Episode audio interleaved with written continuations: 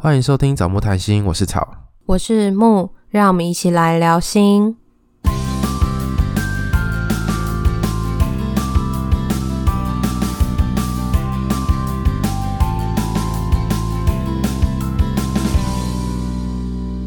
如果你喜欢我们节目的话，记得到 Apple Podcast 给我们按赞、订阅跟留。哎，怎么是按赞？等一下。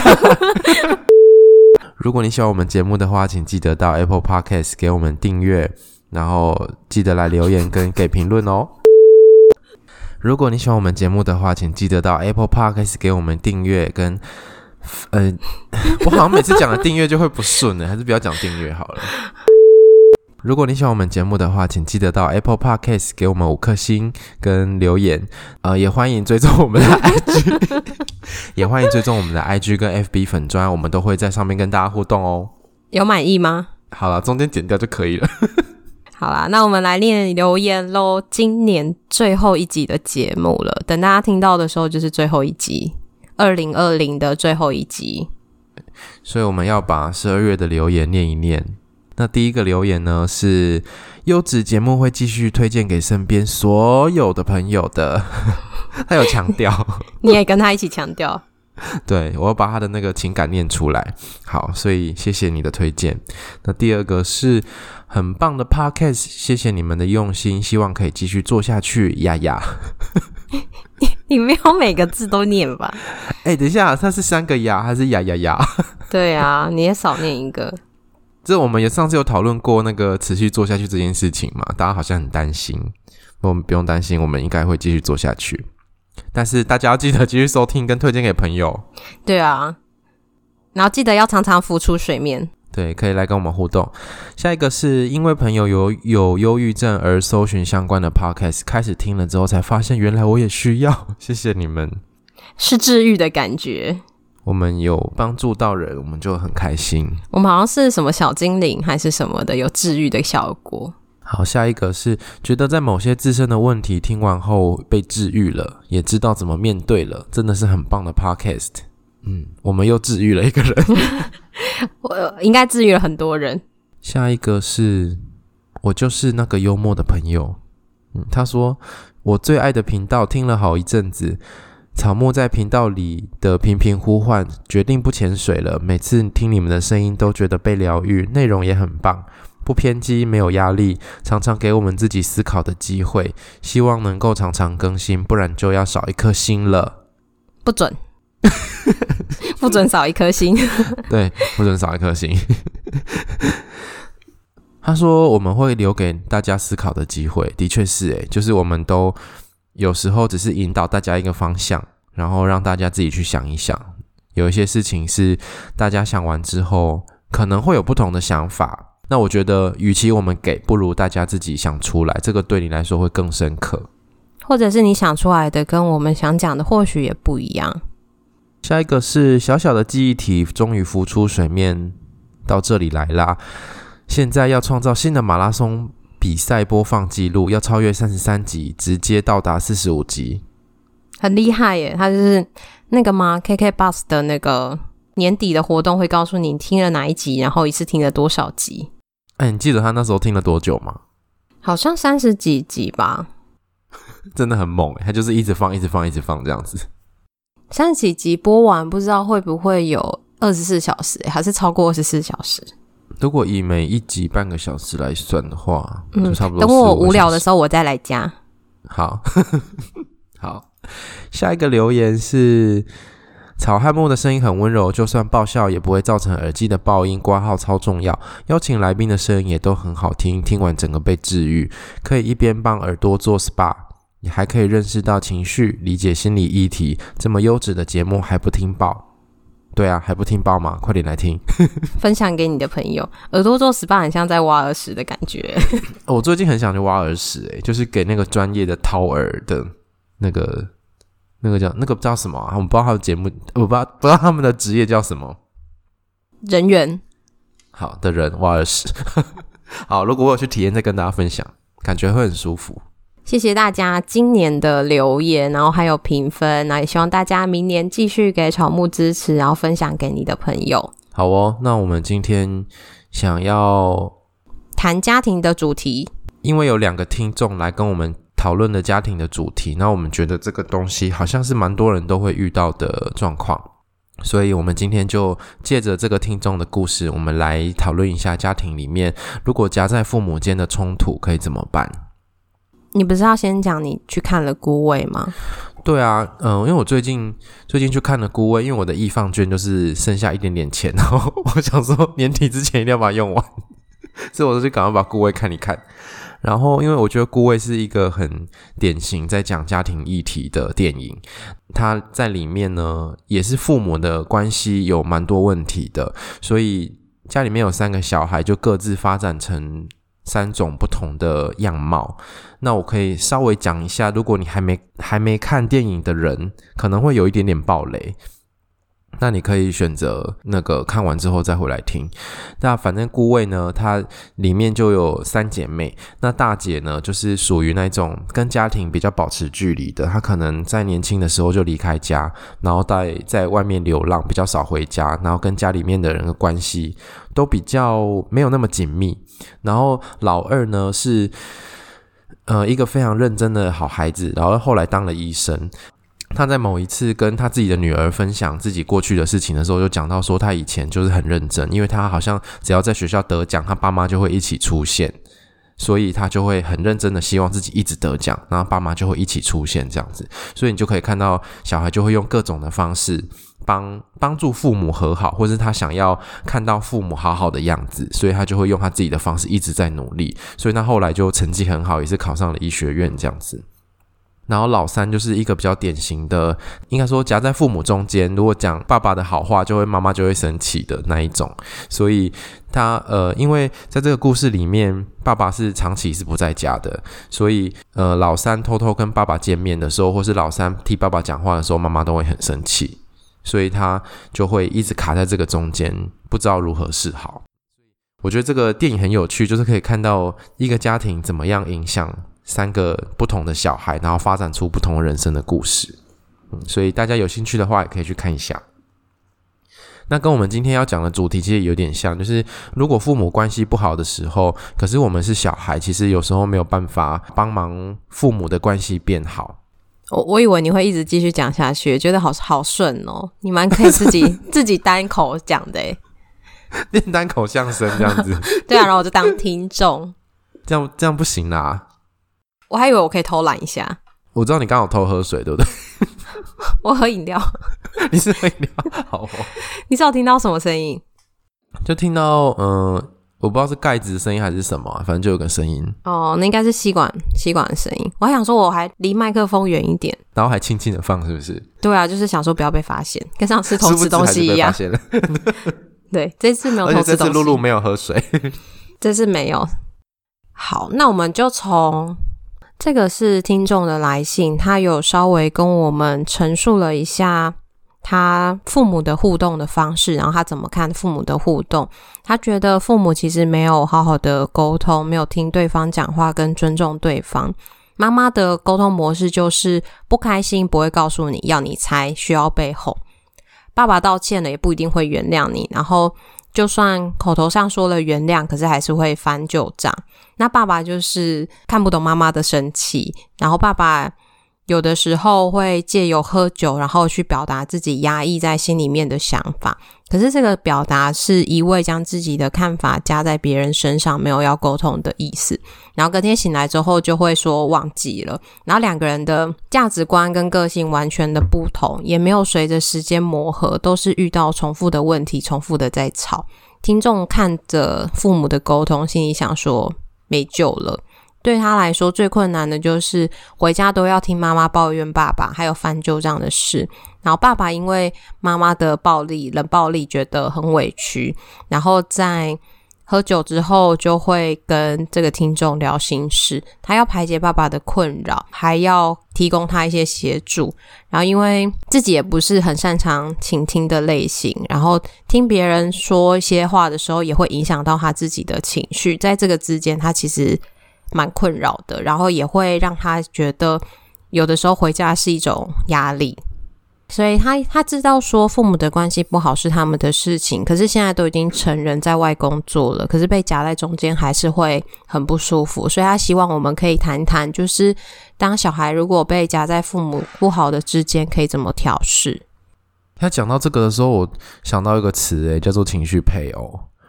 我不知道听众有没有听过这个词，他这个词的意思就是，如果父母的关系很不好，然后会一直抓着小孩讲自己在关系里面发生的事情，就是跟一直跟小孩吐苦水的时候，这个小孩就会被称为情绪配偶，就是好像是在情绪上面才是家呃才是大人的配偶那种感觉。所以应该是说，在关系里面，他们应该是互相对对方去。谈论他们在关系里面的困扰，而不是对小孩去说，因为对小孩去说没有办法去改变，就只能是一个情绪上面的支持。对，可是对于小孩来说，当自己成为情绪配偶的时候，那个压力其实很大，因为很多大人的事情其实自己不能理解。呃，有时候你可能听了，假设是妈妈好了，假设。听了很多妈妈吐苦水的部分，那个也只是一方的观点，然后他对于爸爸的看法可能就有一些改变，或者是说，就慢慢的会跟妈妈关系越来越靠近，好像有一种结盟的感觉。对啊，然后就会变成可能跟爸爸对抗这样子，关系就好像会变得更，会他会跟爸爸越来越远。可是这样是一个三角关系，就是就跟那一般互动就不太一样。好像是他被夹在他们的中间，然后好像要去调试他们之间的关系。然后在这个故事里面是刚好这个爸爸也会跟他说心事，因为有些情况是爸爸不会说，然后是妈妈会不断的跟孩子说你爸爸有多糟糕，糟怎么样怎么样。但这个情况是爸爸也会跟他说，所以他两边的看法其实都听到了。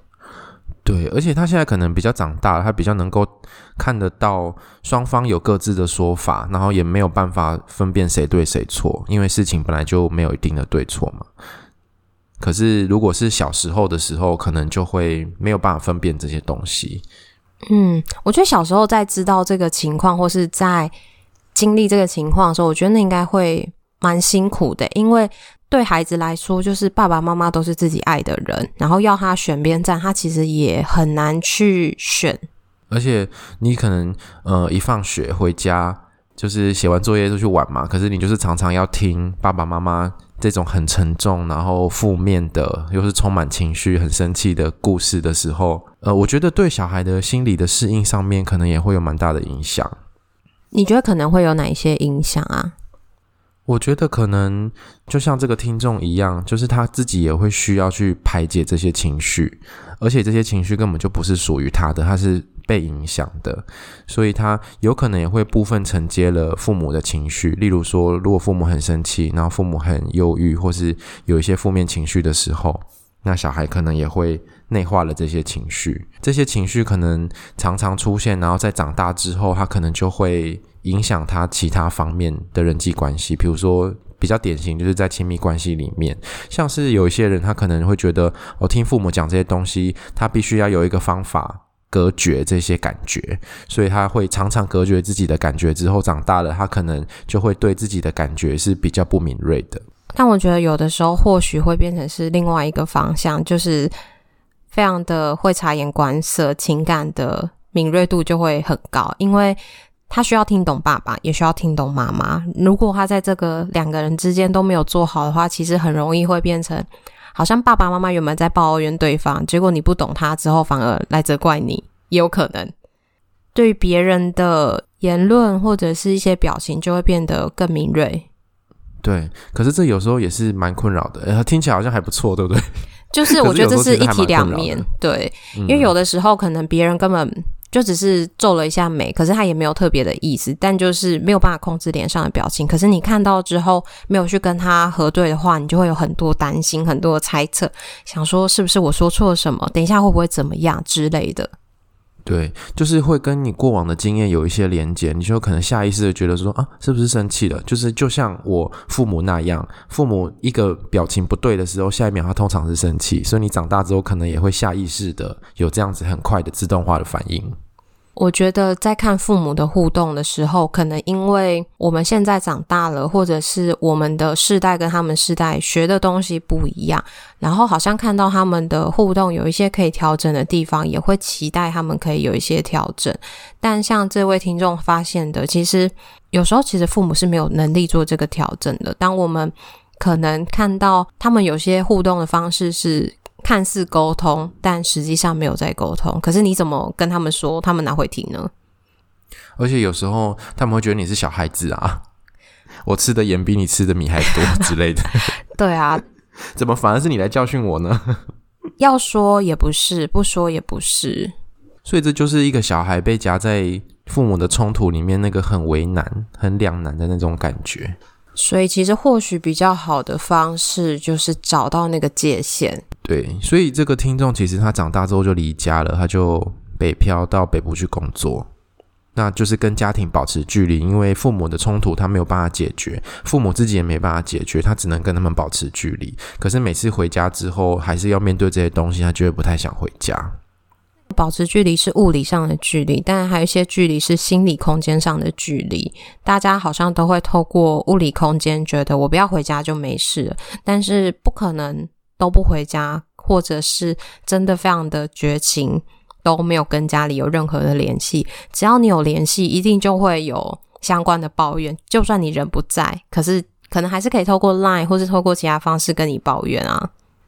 对啊，有时候我们人可能不在家里面，心里面还是会一直挂心家里的事情。这时候就是在心理上好像是没有离开家的，虽然说身体是不在家里面。就是心理上面的距离，我觉得那是最困难的。某种程度上，好像要告诉自己说，父母的关系是父母的关系，不是我的责任。我已经长大了，应该要好好的把自己的生活过好，去发展自己，比如说事业啊，或者自己的亲密关系，或自己的人际关系。看着父母，可是我们知道说，有些东西他们可以改变，但是如果我们把资源告诉他，让他们知道说，诶，哪些东西你们可以改变。那如果你们不想改变，那就算了，就是你们的责任。那我就是以我子女的方式跟你们互动。但是当你们要拉我进到你们的关系去做一个缓冲剂的时候，其实我要去觉察到我要不要被你们拉进去。我不知道这个听众有没有办法拒绝。如果嗯，爸爸喝酒之后，然后想要跟你说。一些他自己的心事的时候，能不能够拒绝？或是妈妈很生气要抱怨爸爸的时候，能不能够拒绝？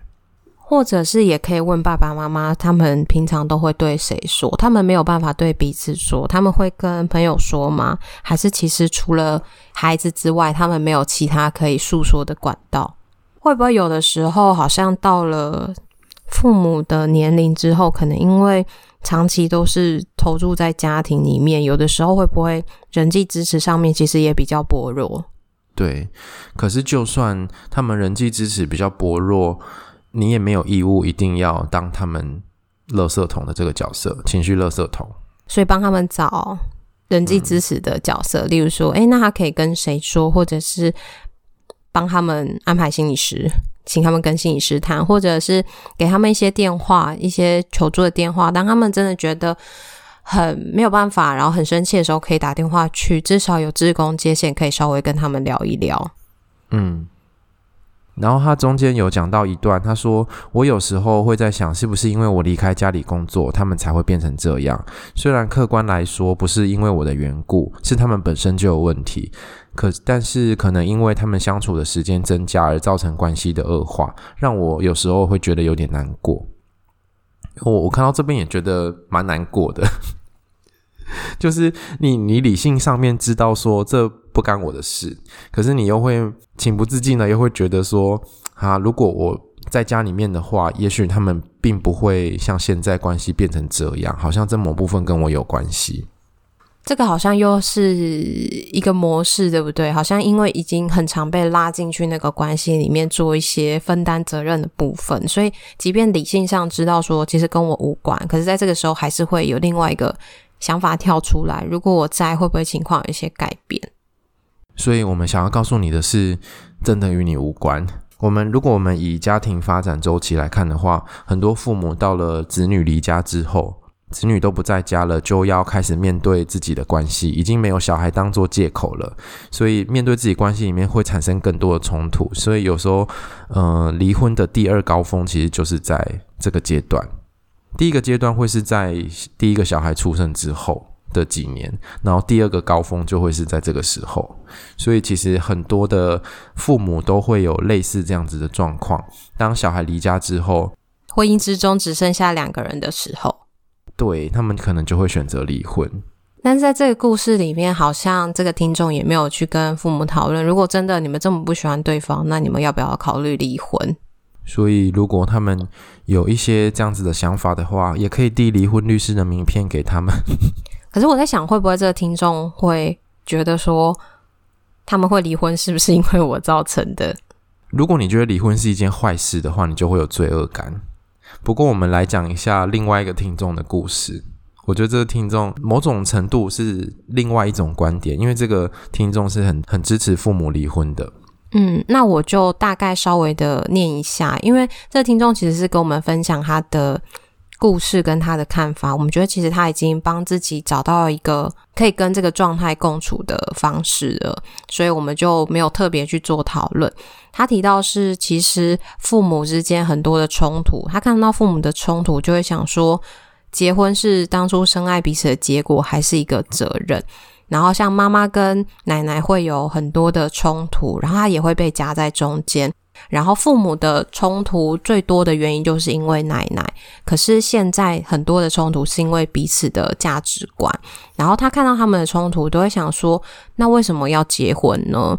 他的想法是跟父母说：如果真的觉得价值观不合，我支持你们离婚。其实我们都已经长大了，对于家庭的完整性他不在乎，所以人生这么短，希望他们不要彼此迁就，或者是为了小孩浪费往后的生活。然后这个听众有在他的信里面就告诉我们说，他从小到大其实都是漠视父母的争吵，可能父母争吵的时候，他可能就跟他弟弟各自躲在房间里面。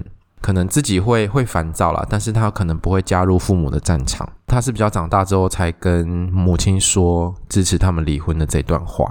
我觉得这也是另外一种因应方式。可能对有些人来说会觉得或许他很无情，或者是觉得他怎么可以这样。但我觉得其实这就是一种界限，因为当我们如果对于这样的事情感到很困扰，然后我们加进去想要有一些处理跟有一些调整的话，那其实让本来父母的关系又产生了一个新的变化，孩子就被拉在里面去做平衡，然后这个模式就会持续的一直下去，他们没有办法回到自己两个人的关系里面去处理两个人的问题。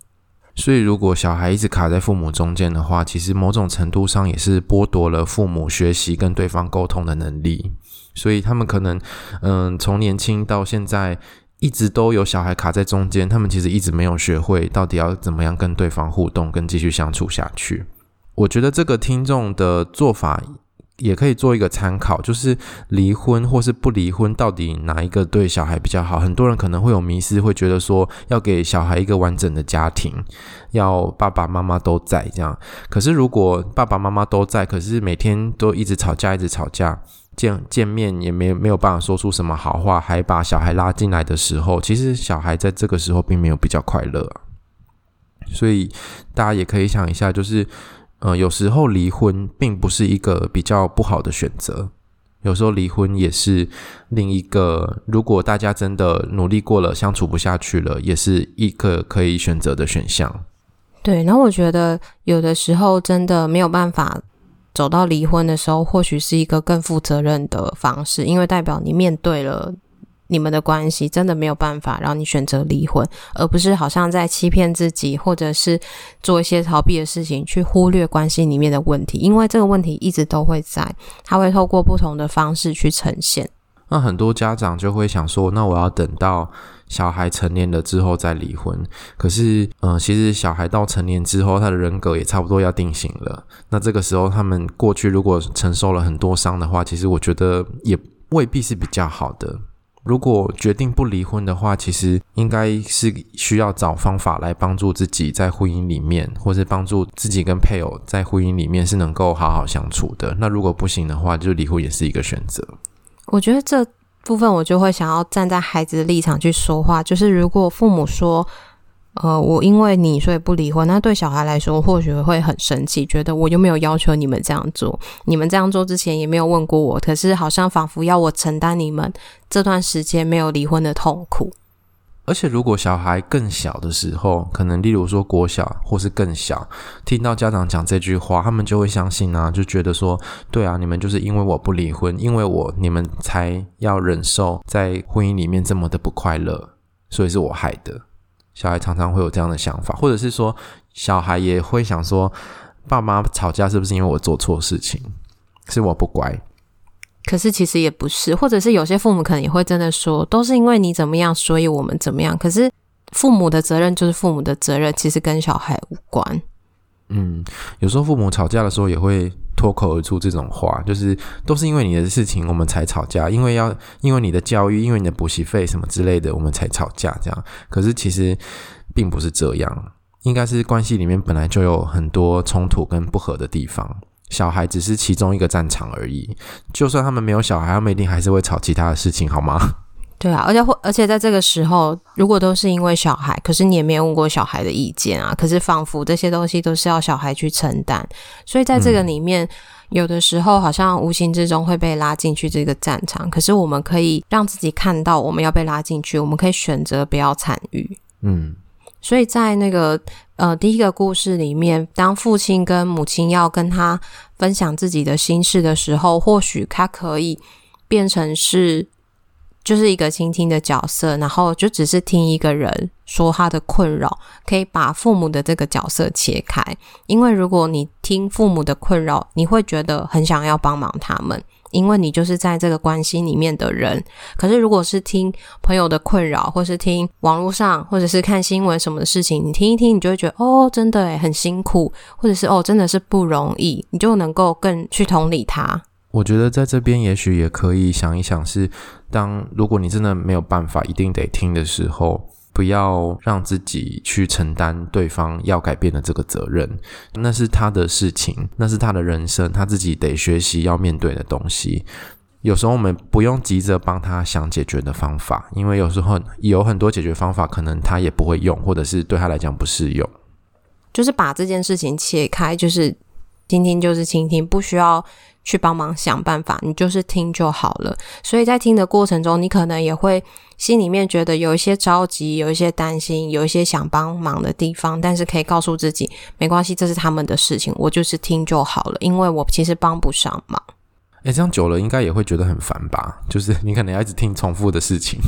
所以，如果当觉得烦的话，就是介绍资源给他们，例如咨商，或者是律师，或者是一些相关电话，或者是帮他们找一些新的朋友。嗯，我后来有听过有一些人有有一种厉害的功能，诶，就是他自己脑袋会自己关机，就是他可能听听听，然后觉得受不了了，脑袋就关机了。接下来的内容他可能都已经忘记是什么了，但是他在那段时间可能就在想自己的事情啊，或者是他就是没有认真在听。那表面上看起来是有在听这样子，嗯，可是这个就要看当事人喜不喜欢这样的状态。对啊，就是很无奈啦。这样的状态，我觉得或许也没有不好的地方，可是其实就是要知道自己在做什么。嗯，对，如果你知道说，其实你现在在做这件事情就是陪伴你的父母。去分享他们的心事，没有需要去帮他们想一些改变的策略的话，那其实那个听其实就足够了。嗯，放下一些希望可以帮父母改变的方式。如果希望帮他们改变的话，那就是找一些专业来帮忙。在第二个故事中，刚刚有一段我们漏掉了，这个听众他其实有提到说。他在跟家里的互动的时候，其实会很少表达自己的看法，然后家人也都会跟他说：“你在外面都是这样吗？还是只有在家里？”但他觉得不，差的可多了。他现在在想想，这个很少跟家里讲话，会不会是一种反抗的方式？然后他在想说，有的时候。跟家人不会讲太多话的习惯，会不会是因为家庭的气氛？在他们家的时候，吃饭就只有电视的声音，不会去分享今天发生的什么事？还是说这个只是自己的个性使然，防备心比较多？宝洁，你怎么看？我觉得要回到期待上，诶，就是如果你期待跟家人是像朋友一样无话不谈的话，那这个部分就会跟你期待的有落差。可是家人的形式有很多种，有些家人是会分享心事，可是有些是彼此生活上的关心，然后有些是透过行动去表达对彼此的关心，不一定会去分享太多的事情。对，可是这个其实我觉得也跟从小的互动有关。我觉得跟互动的脉络蛮有关系，就是你跟朋友互动的方式，就是不会像爸妈这样子吵来吵去啊。可是你在家里面，你从小到大都是看看着他们冲突，然后有时候自己会被卷进去的话，你当然就不想讲话了。因为好像讲什么也不对，说了也不对，不说也不对，那还是不要说好了。对。而且可能在他们家的互动的方式，可能本来就比较少去分享今天发生了什么事，因为他说吃饭的时间就只有电视的声音。有些家庭会在吃饭的时候分享今天彼此发生的事情，那有些家庭可能会是在看电视的时候。每个家庭其实都有自己的一些，我觉得算是互动的习惯吧。对，每个家庭都有自己互动的方式。然后这个听众的家里面应该就是就不会彼此不会交流，看起来好像是这样。你们家是什么怎么样的交流方式啊？我们家会吃饭的时候讲话。我们家好像也是。平常可能就各自在房间里面，然后吃饭的时候比较容易会聚在一起。可是有时候也会各吃各的诶。然后如果有一起吃就会讲话，然后有大家有在客厅。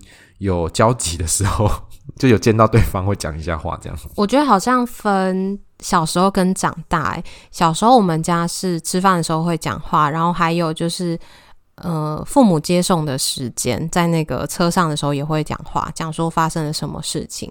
然后到现在长大之后，可能因为我我住家里，然后因为工作的时间，有时候跟他们的吃饭时间不一定会对得上。然后等我回家要吃饭的时候，呃，如果我妈有。知道我回来了，或者是他有没事的话，他就会出来跟我讲讲话。可是有的时候，我会觉得我在吃饭，我也不是很想讲话。可是他就是挑那个时间要跟我讲话。哦，他就想要你在，然后还没进房间，赶快来讲一下这样子吗？对啊。可是我后来也能够理解，是因为可能我吃完东西收一收，我可能就也不一定会在客厅，我就回房间。那其实他也很难跟我讲到话。然后，或者是说，有的时候可能早上出门看到的时候，也会稍微聊一下，或是吃早餐的时候也会稍微聊一下，变成是用这样的方式。但你很少回家，你回家的时候，你家人会一直抓着你讲话吗？会啊。阿妈吗？可是我回家可能就会讲一些比较重要的事情，因为就回家一次，可能就是过了几个礼拜了。所以就要就会跟他们讲一些比较大的事情，就不会像那种生活的小事都都有时间分享这样子。这样好像就会很不一样诶，他们每次听你回去就是要讲重要的事，然后可能平常想要关心你的生活上的事就比较难去讲到。对啊，而且因为我没有住在家里，所以诶，有一些家庭会常常打电话，但是我家其实不会。就是我们就是如果不在。都不在家里，我们就基本上不太会联络，就是要物理上就是肉体的见面的时候才会互动，这样对，不会透过网络的方式。对，所以每一个家庭其实有自己跟对方交流的方式。对，如果你期待就是可以跟家里人有更多的互动，或是有不一样的互动，或许也可以跟家人表达，或是有一些新的尝试。不过我觉得这个这个听众感觉上好像是不太想了。但是我觉得也也没有也没关系，那也没有不正常，就是每一个就是每一个家庭本来就都有自己的样貌，就舒各自舒服就好了。我觉得这个不太想，会不会也是我我自己感觉会觉得他其实还是有渴望可以跟父母更靠近，可是因为可能父母对他讨论的东西让他很有印象，都是他们在讨论彼此的事情。可是我我不确定父母其实有没有去跟这个听众去聊这个听众的事情。因为听众有说，其实他是一个很喜欢讲话的人。那会不会，如果他想要转移父母就是抱怨彼此的那个观点，他可以自己多说一点话，去让他们变成倾听的角色？嗯，对，因为如果你都是听，那他们当然就会一直说。可是如果你也想说话，想跟他们分享你在外地工作的一些想法，或是你遇到的一些事情，那就换你对他们一直说，去剥夺他们说的机会。